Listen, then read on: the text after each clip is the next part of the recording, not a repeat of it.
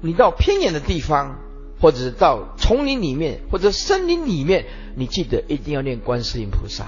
昏暗的地方，鬼神就多；阴影多的地方，鬼神就多啊。或者是那个洞窟啊，有阴影的地方，鬼神就多，因为他们是他们的住，或者是树木啊，树木。所以因此，你如果入这个森林里面，呃，鬼鬼怪啊，如果捉弄你的时候，你会一直走不出来。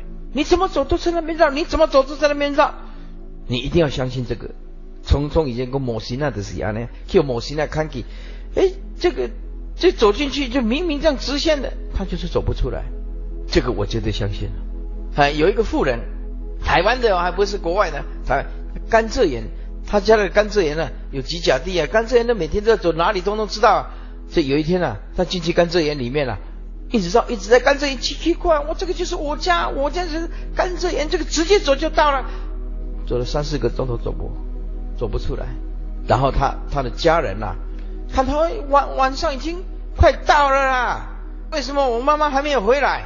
就去那个甘蔗园里面呼喊了，大声的喊，他一下子醒过来了，把把他带带回来。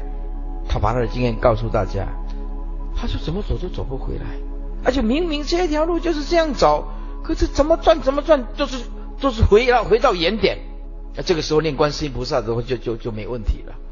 是，所以说这个我还是很相信的。你去摩西那看你金匠一样啊，你要常常出国的人呐、常常旅游的人，或者诸事不顺的啊，种种的不顺遂啊，还是要啊，就像印光大师讲的，你念一万声的阿弥陀佛，要念南无观世音菩萨五千声。